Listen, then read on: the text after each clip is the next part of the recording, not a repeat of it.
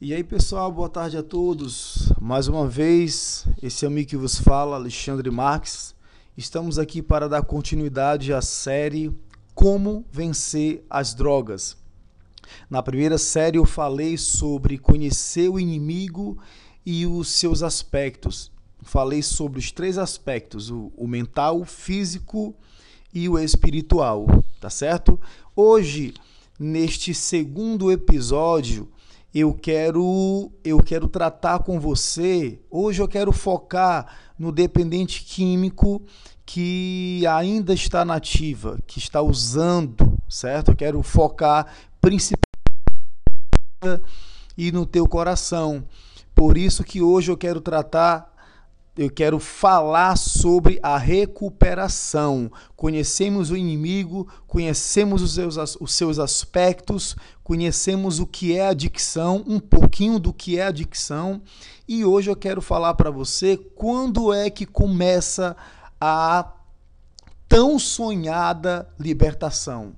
Quando começa a tão sonhada recuperação por quê? Porque dependência química, dependência química é você ser impotente diante das drogas. E você tem que admitir isso. É, é, é, é difícil admitir que é impotente diante de alguma coisa.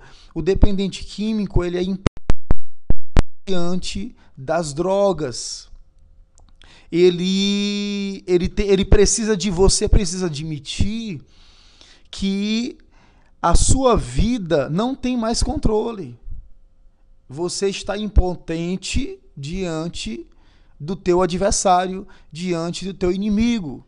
Então, o, tra o tratamento, a restauração, a, a, a, o tratamento só pode começar quando você para de negar quando você deixa de lado a negação e parte para a honestidade.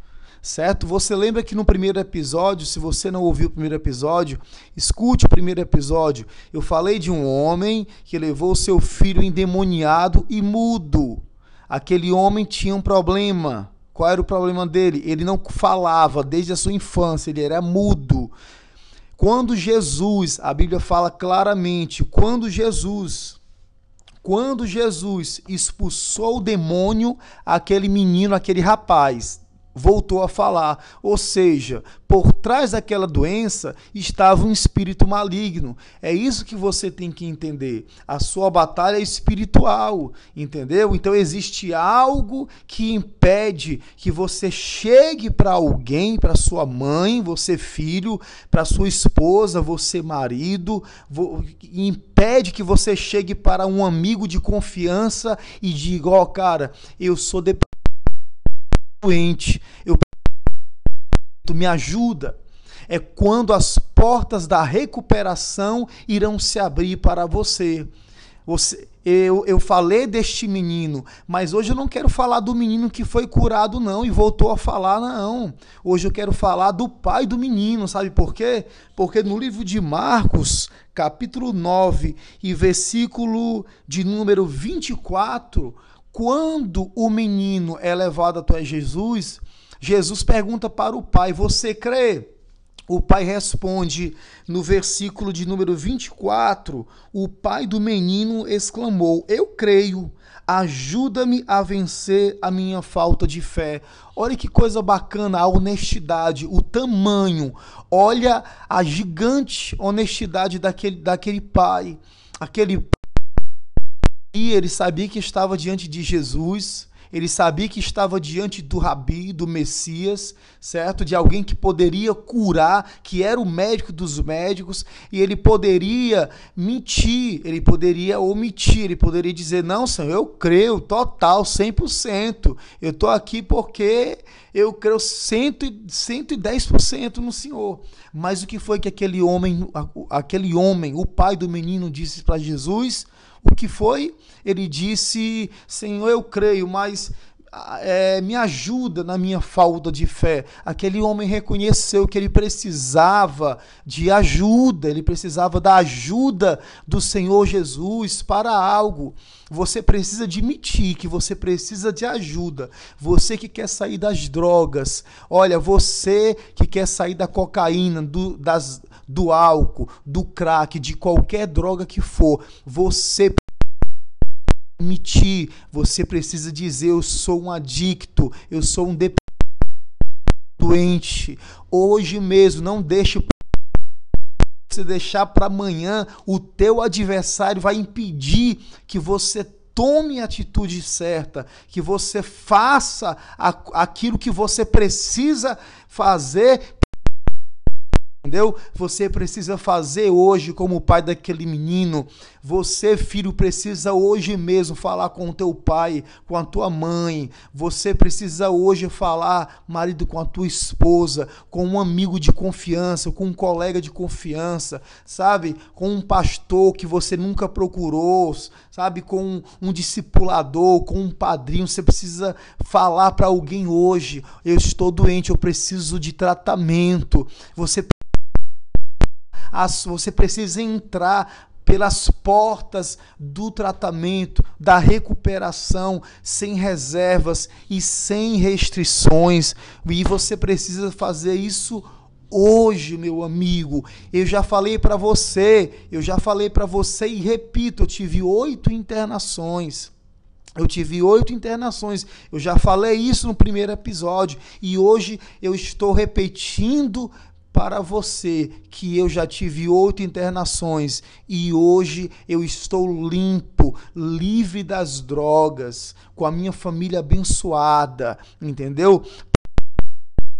A esperança, porque a primeira coisa que a doença ela, ela condiciona na tua mente é que não tem mais jeito, não adianta, você é refém, você está impotente e você está aí acreditando nessa mentira do inimigo, você está aí acreditando nessa mentira do diabo, entendeu? Mas isso acaba hoje na tua vida.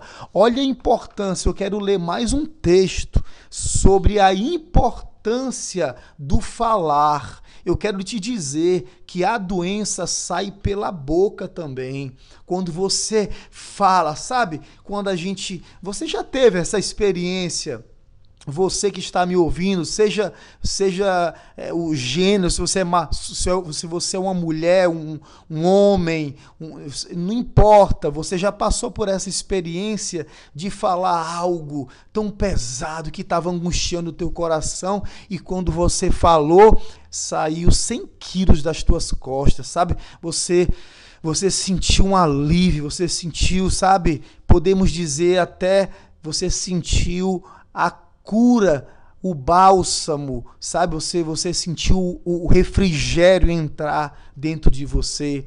Então, preste atenção o que disse o apóstolo Tiago no capítulo 5.